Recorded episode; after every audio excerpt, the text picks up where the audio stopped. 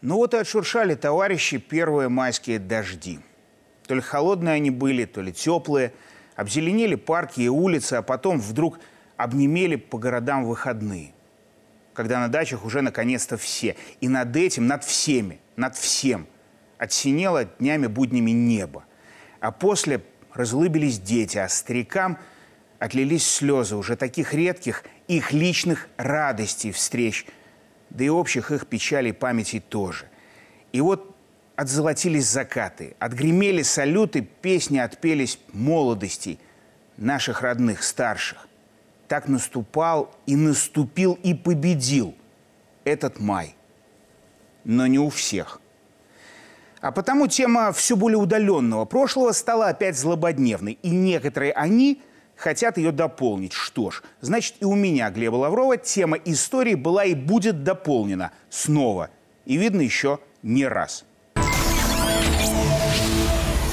Потому что борьба с той военной историей победы в наши, не наши дни приобретает все более явственные черты войны новой, глобальной, то есть даже шире, чем мировой, и до нельзя гибридной битвы за умы, увы. Хотя ведь, казалось бы, очевидно, что история в фундаменте всех нынешних событий незыблема и неизменна. Ведь это же, собственно, ну, фундамент. То есть то, что внизу, то, что даже не пошевелишь, пока мы тут. А вот подишь ты. И направление атаки на историю, как на пожелтевших от времени военных картах, несколько. В эти дни они были отмечены стрелочками ментальных блиц-криков – на всю башку не наших говорящих голов разного калибра. Так первые крикуны хотят реальную историю замолчать, проговаривая свои ее варианты. Вторые пробуют историю заменить, перекричать, а вот третьи, самые хитрые, желают ее не пере, но приписать, то есть присвоить. Так Украина, Молдова и Румыния в этом году праздновать День Победы 9 мая отказались. И с Румынией, например, – все понятно. В ту войну они были страной оси и очень хотели получить по итогам куски пожирнее от Молдовы и Украины. Но не вышло, и праздновать им, в общем, действительно нечего. Даром, что их премьер с его трансатлантическими партнерами заявил, что так уж и быть готов поотмечать 8 мая, чтобы, как он добавил, отдать дань уважения всем румынам, которые боролись за освобождение страны – что бы это ни значило для государства, которое потеряло 150 тысяч военных только под Сталинградом, отвоевав свое на стороне фашистов, если вдруг премьера Румынии кто-то не понял. А вот чуть было не пострадавшие от свободолюбивых румынов Молдова и Украина – это другой разговор. Особенно, конечно, Молдова, где глава и гражданка Румынии Санду тоже 9 мая праздновала что-то, как она думает, очень свое, некий День Европы, и возлагала цветы перед памятником не иначе, как румынам-освободителям, какие оккупировали молдавские земли и Одессу по приказу одного видного тогдашнего объединителя земель Европы.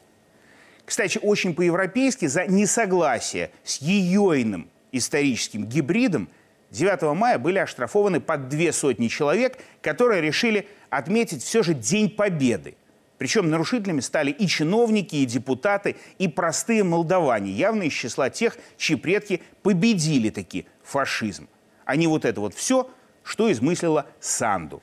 Хотя первым про День Европы заговорил Зеленский, и поддержать его в этом начинании в Киев тут же была заброшена, десантирована немка Урсула фон дер Ляйен – где они 9 мая вместе и порассуждали о судьбах континента и общих для всех европейцев украино-немецких ценностях, таких как в допобедные времена, не иначе, которые на деле очень и очень быстро поменялись в последние годы.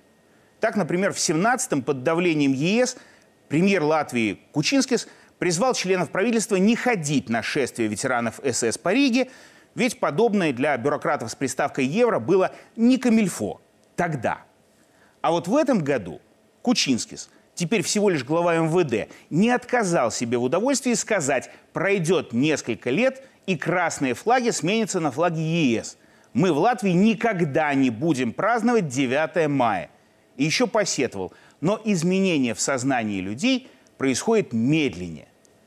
Посетовал он после задержания 26 людей, после 38 административных и 4 уголовных дел за попытку латвийцев почтить память героев-победителей, в том числе у мест, где ранее стояли, а после были разрушены памятники. Что значит только одно – с молчаливого согласия ЕС властями Латвии памяти и победе объявлена война, результатом которой Кучинскис и прочие видят только полное уничтожение, чтобы на пустое место поставить своих героев, уже прощенных им разными Урсулами фон дер Ляйен, легионеров СС. Впрочем, есть в этой битве альтернатив между придумыванием будущего и уничтожением прошлого третий вариант. Вот пресс-секретарь Белого дома сказала, что США День Победы не запрещают, не переименовывают, нет. Они отмечают годовщину победы Соединенных Штатов и союзников. И этот вариант самый опасный. Не потому, что в нем история выдумывается на глазах, как в Молдове или Румынии, не потому, что она вымарывается, как в Латвии, а потому что у США есть цель и средства транслировать свой вариант ее трактовки. И значит, есть шанс сделать ее привлекательной. Не для нас, нынешних, а для нынешних детей. И тем самым лишить их и нашего прошлого, и их собственного, своего будущего.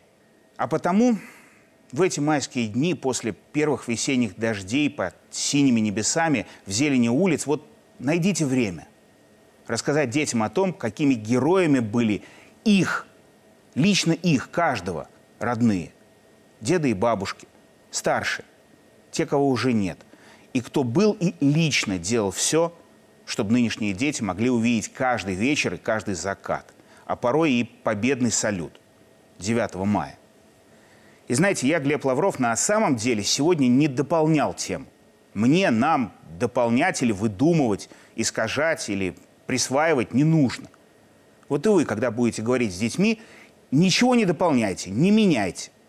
Просто расскажите своим о своих. Представляете, в нынешнем беспамятном мире для начала даже этого будет уже достаточно.